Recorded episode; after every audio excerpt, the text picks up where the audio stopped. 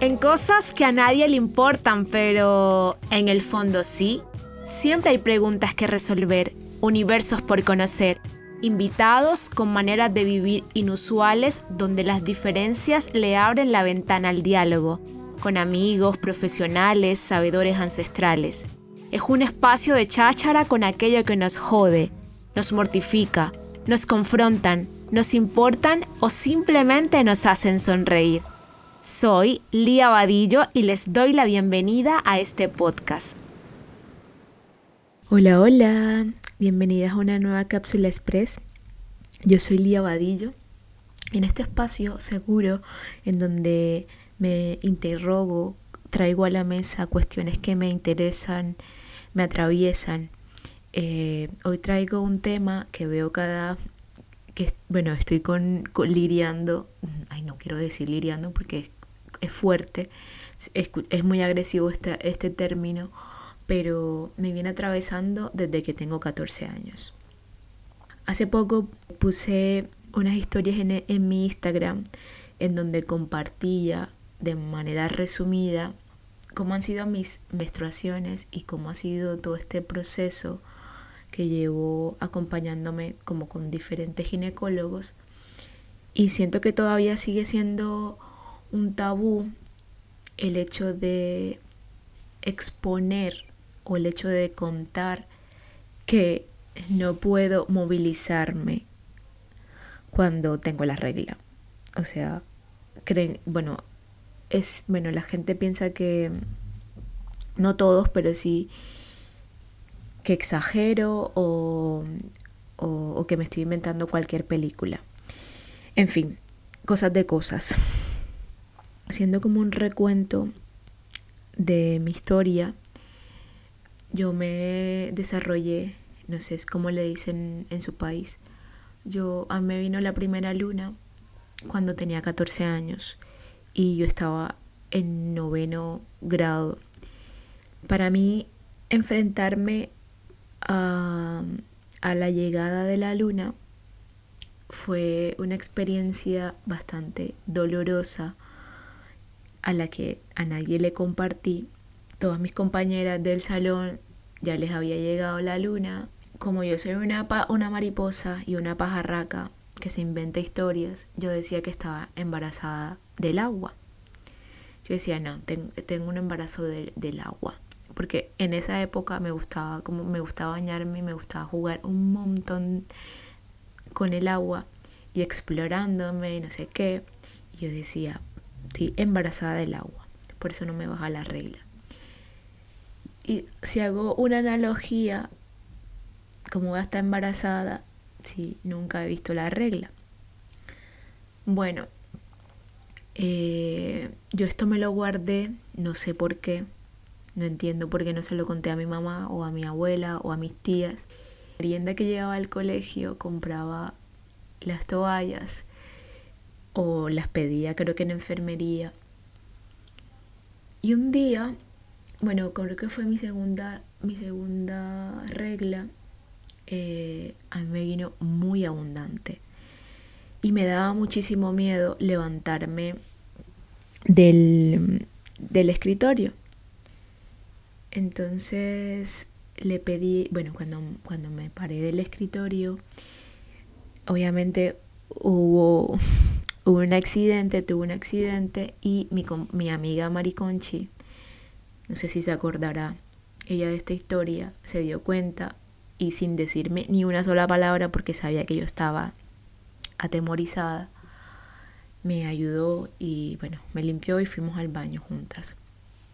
Este tema de, del hecho de no decir y de ocultarme el dolor y de esconder todas las, todo, todo esto, lo, lo, he tocado en terapia y, y bueno, creo que al abrirme de esta forma en este espacio, en este podcast, también me sirve para sacar un poco el dolor contenido. Bueno, yo seguí, bueno, no me acuerdo ya cuando, cuando se dieron cuenta en casa de que ya yo ya que ya me había venido la regla y lo único que le pedí a la gente era que no se, de que no se hablara de esto. Y eso hace nada, o sea, imagínense el tabú y el miedo que yo le tenía a mi sangre. Y es normal porque eh, en esa época había una poca educación sexual y mm, el hablar libremente de estos temas creo que ya ha, mejorado la cosa por el, por el exceso de información que hay en las redes sociales. Hablar de estas cosas era una represión. Eh, bueno, yo seguí como con esta con estas anomalías creo que nunca me llevaron al ginecólogo cuando estaba pequeña porque creo que era normal y, mm, y bueno esto fue una cosa que creo que me marcó muchísimo el como mi vida como mujer y yo seguí con mis traumas, con, con, em, con reglas que, que, me incapacitaban, que me dolía muchísimo. Y ya ahora mayor, de mayor, eh, estaba, recuerdo que estaba trabajando para el Carnaval de las Artes y había como una, teníamos una semana de mucho estrés porque se había perdido, creo que eran las obras de, no me acuerdo el artista, y se, habían, y se había como extraviado en el, el, aeropuerto y no lo dejaban pasar por la aduana y yo estaba como que haciendo toda esta gestión para que llegase a Barranquilla y bueno, tenía mucho estrés y nuevamente tuve un, un sangrado. Fue una escena bastante tarantina. O sea, yo me paré otra vez de la silla, estaba sentada en el escritorio y ¡guau! como si abrieran las cataratas, yo no sé, del Niágara, yo no sé de dónde. Y estaba con Milena Tinkan, que era la, era la productora del Carnaval de las Artes, y ella, asombradísima, se le bajó como la presión, le dio la pálida al ver tanto, tanto fluido ahí. Bueno, yo fui al baño, la gente estaba muy preocupada porque pensaban que yo estaba embarazada y había, bueno, había tenido un aborto, no sé qué. Y eh, yo fui al baño tal y bueno, me llevaron al hospital, a la clínica.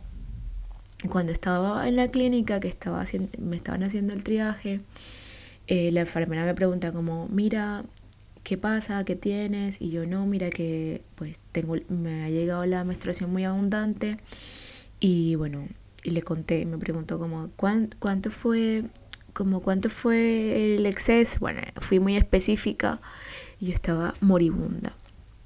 En ese momento llegó mi amiga Leo, quien me estuvo acompañando en esta travesía en la noche. Y estando la, bueno, entramos y bueno, Leo tan bella me llevó sushi. Tenía antojos de sushi y mi gordi me llevó el sushi al, al hospital. Y cuando me estaban haciendo pruebas para ver de dónde provenía dicho sangrado, estas, las chicas pensaban que yo estaba abortando y el trato fue bastante fuerte. O sea, tuve una violencia, o sea, las, las venas, buscándome la vena para canalizarme, me hicieron daño. Eh, y yo tengo, o sea, mis venas son súper fácil de coger. Y, y, está, y leo como ¿y a ti por qué te están tratando mal? ¿Por qué la estás tratando? O sea, como que tú hay una conversación con la enfermera y ¿por qué la estás tratando mal si, si lo que tiene es un sangrado? Y bueno, ya cuando llegaron las pruebas, la prueba de embarazo y, y dio negativo y se dieron cuenta de que yo no estaba embarazada, pues el trato cambió.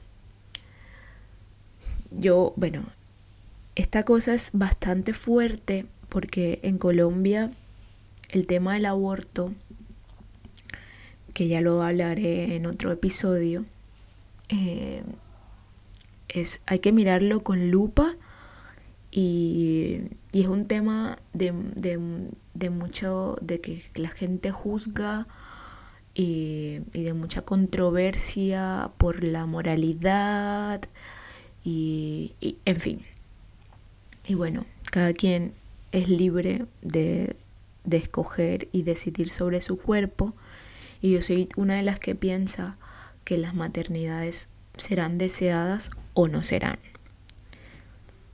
Entonces, eh, como yo siempre me estoy preguntando cosas, volvió la pregunta recurrente de si quiero ser madre o no quiero ser madre. Eh, y en definitiva, hasta este momento, si, si, la, si la respondo, yo creo que no estoy lista para, para tener esa responsabilidad. En fin, eh, yo seguí como en tratamiento, eh, pensé que me, que, como que me iban a hacer algunos estudios más profundos. Luego fui a un, a un ginecólogo por mi cuenta y pues me dijo que no, que todo estaba bien, que el útero estaba bien, no sé qué, que no me preocupara, que siguiera teniendo una alimentación balanceada para que no se me bajara la hemoglobina, no sé qué, porque yo venía presentando como síntomas de anemia. Y bueno, en fin, yo dejé ese tema como ahí. Y luego, bueno, seguí con mis cosas, eh, con las pastillas, o sea, como que mi botiquín de pastillas, calmidol y buscapinafen siempre a tope.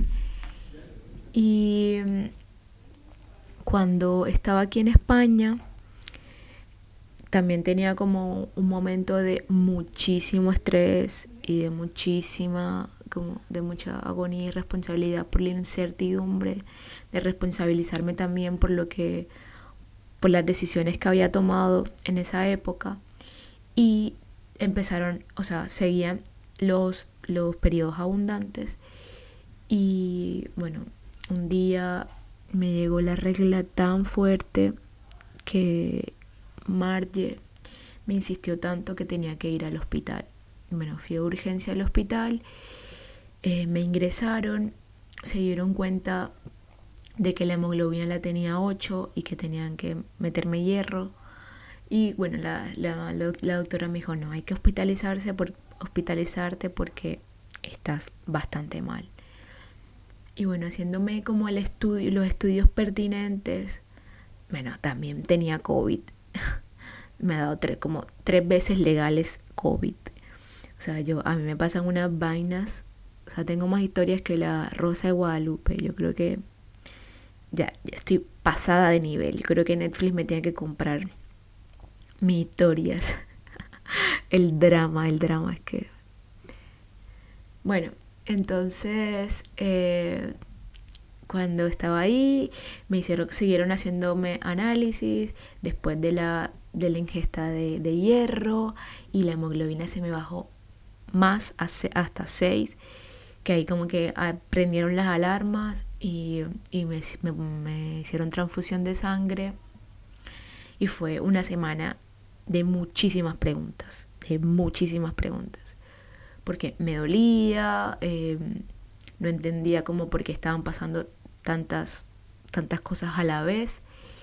Y bueno, haciéndome como el los estudios, yo le preguntaba a los ginecólogos como, pero yo deseo una respuesta porque no es primera vez que a mí me pasan me pasan estas cosas y me gustaría informarme y para yo como saber por qué provienen estas cosas.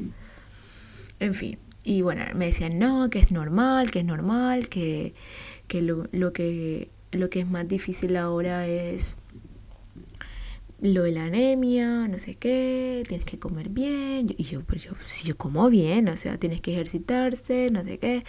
Y yo estaba súper, súper, o sea, como tenía una dieta súper estricta, no, no estricta, pero como comía súper balanceado, proteína animal, cosa que antes no, no, no comía, pero en ese momento sí estaba comiendo animal. Ay, se escucha horrible lo que estoy diciendo. En fin, estaba comiendo proteína animal y empecé como a investigar eh, alternativas sobre, sobre este problema que me estaba jodiendo ya la vida. Eh, yo conocí a Diana Torres cuando estábamos grabando la serie documental Matronas, eh, en el que yo hacía un viaje por, el Caribe colombiano buscando mujeres que tuvieran vidas increíbles, con historias inusuales, muy parecido a, este espacio que, tengo acá. Y Diana es acompañante y terapeuta menstrual. Eh, tiene una terapia muy bonita eh, sobre el sagrado femenino. Y yo le conté cuando me acuerdo, recuerdo, mm, cuando iba en el bus hacia el hospital lo que me estaba pasando. Y fue como, me dijo, tranquila, ves a hacerte los exámenes, estoy contigo, no sé qué. Y después me dijo, ya cuando, cuando salgas como de esto, pues te ofrezco las terapias alternativas que yo tengo. Y yo acepté. Y le dije, vale, Diana, eh, acepto, me caso contigo. Ah.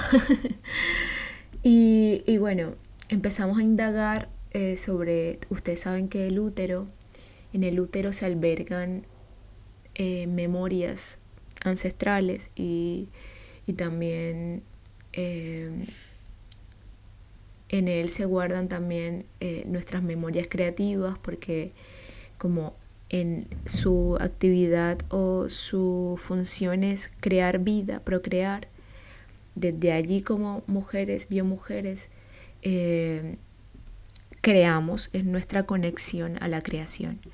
Yo estaba un poco en ese momento yo estaba un poco desalineada con ese, con ese, con, con mi, con un poco con mi propósito y un poco también con, con el hecho de cuidarme y maternarme.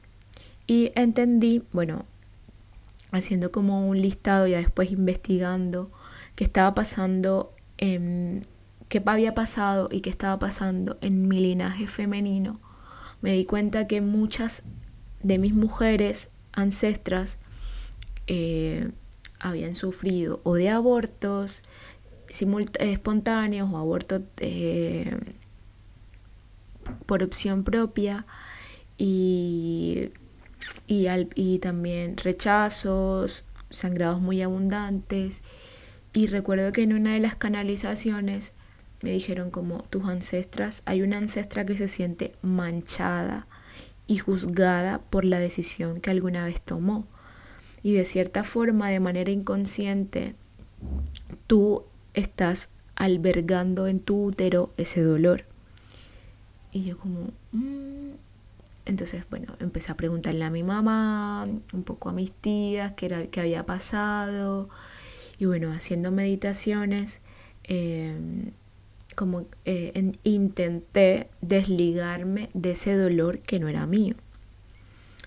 Bueno, eso por la parte, eso, eh, eso por la parte como un poco personal y luego seguía eh, acompañándome con la ginecóloga y ellos me insistían a que yo tomara pastillas anticonceptivas y poniéndole como una curita, una bandita a esa herida gigante que venía arrastrando y venía sangrando por muchísimo tiempo.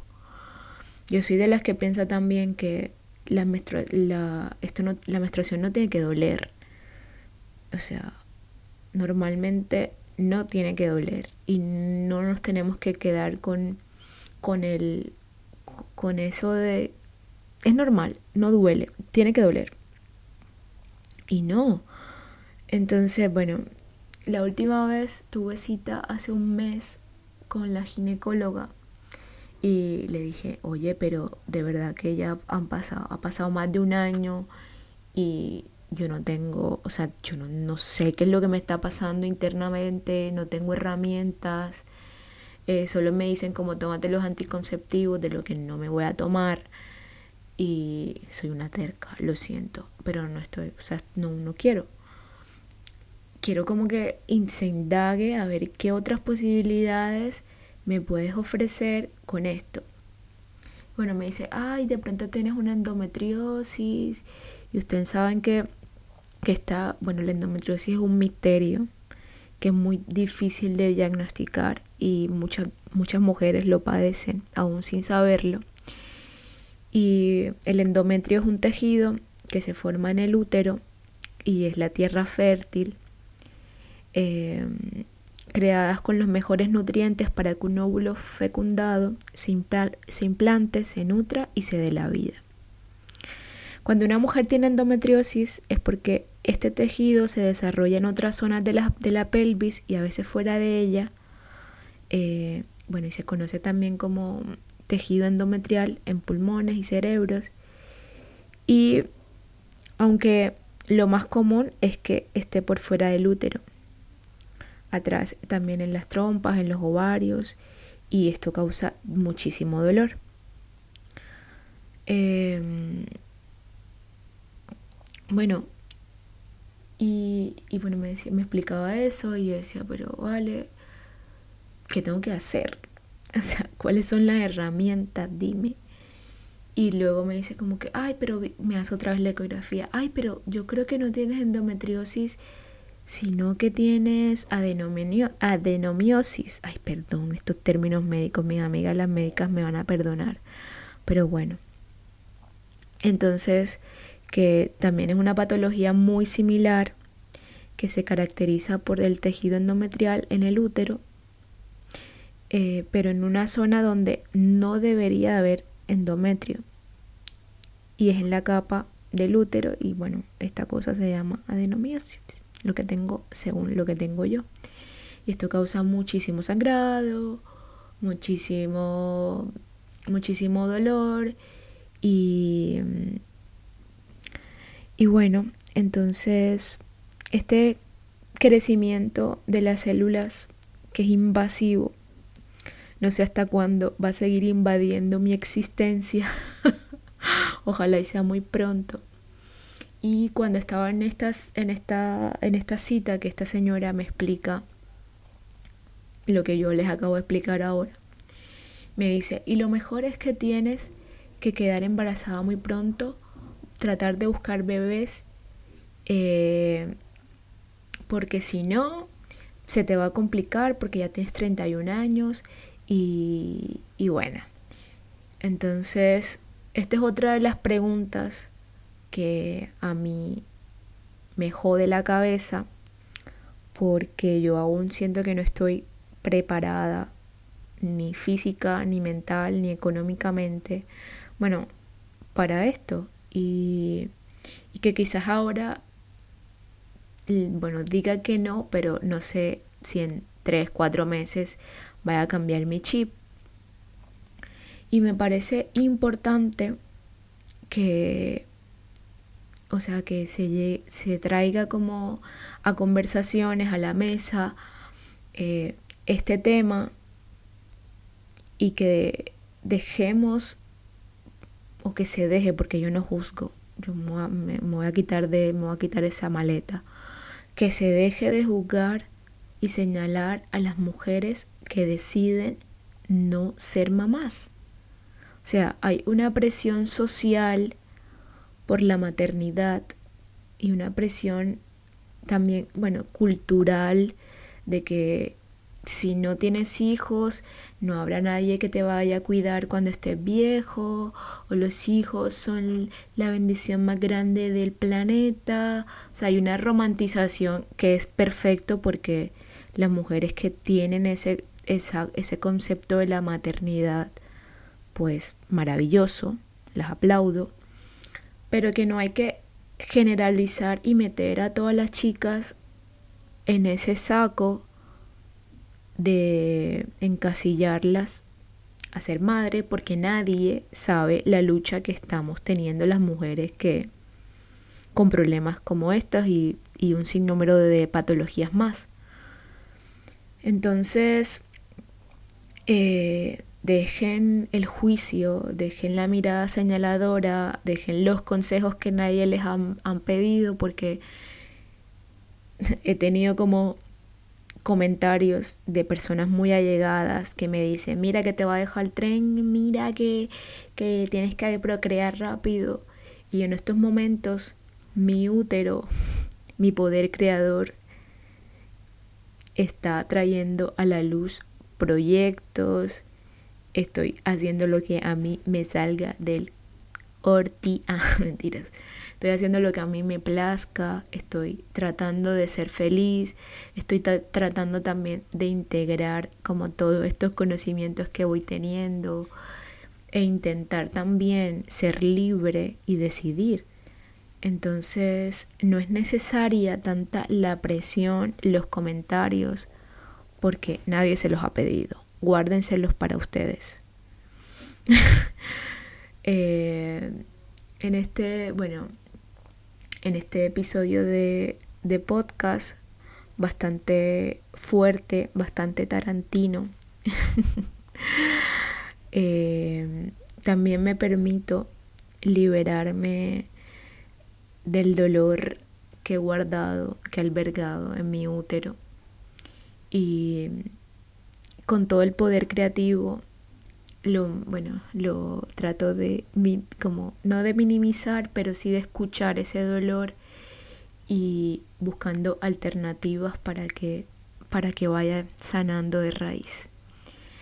Otra cosa que también es importante, que es que después de la vacuna del COVID, yo he visto un cambio muy fuerte en mis periodos. Y he tenido estas conversaciones con más personas, con más mujeres, y, también les ha afectado la vacuna. Entonces, ¿qué carajo nos inyectaron ahí, mija? ¿Qué, qué, qué fue lo que nos inyectaron? Que nos está jodiendo a todos. Y, y esto es una invitación también a que nos cuestionemos, a que no traguemos en seco, a que vayamos a la raíz y a que nos conectemos con nuestro útero y, no, y tengamos la reconciliación con la menstruación y, y nada, o sea, a sangrar libremente, tranquilamente y, y, y ya llegará el momento que cada quien decida si ser madre o no ser madre, porque tenemos esta libertad. Ah, otra cosa que se me olvidaba. bueno, que antes de cerrar, como también que me pude conectar con esa sangre que me dijeron que era sucia y que estaba contaminada cuando empecé a usar la copa menstrual. Que esta es otra cosa bastante interesante. Porque, bueno, cada quien que se guarde sus opiniones, pero cuando les, le he contado esto también a, a amigas, como que no uso la copa y me dice, ¿qué? Y qué asco, cómo te limpias, cómo... Y te ensucias las manos y no sé qué. Quitémosle el miedo, el tabú y el asco a nuestra propia sangre. O sea, esto es, nadie tiene el cuerpo glorioso y esto hace parte de nuestro sistema natural. Y, para mí el reconocerme también a través de la copa es saber cuánto, cuántos fluidos estoy, estoy limpiando eh, y también que, la sangre no tiene ningún olor, o sea que la, todas estas toallas y todos estos sintéticos que nos ponen, que se ponen, yo no, ya, ya no me lo pongo, es el que te alberga, el, que, el que huele de la manera que huele por los químicos que, que usan para que para que cumpla como su función. Y bueno, afortunadamente tengo el privilegio de, de tener esa conexión con mi sangre y, y, creo que ha sido como un regalo que me he hecho. Y bueno, eh, ya para cerrar, eh, las invito a que si han resonado con este mensaje y si tienen alguna afección, pues se lo traten, vayan donde su ginecólogo y tengan chequeos constantes y, y tengamos la libertad de decidir de la manera que creamos que estamos actuando de la forma correcta y que nos haga tranquilas. Eh, les mando un abrazo gigante. Muchas gracias por escuchar y llegar hasta aquí. Si les gustó este episodio, compártanlo y déjenme alguna reseña debajito en la cajita de preguntas. Y muchas gracias. Les abrazo y nada, a sonreír y a ser libres. y a crear y a utilizar nuestro poder creador. Es que ricasco, agur.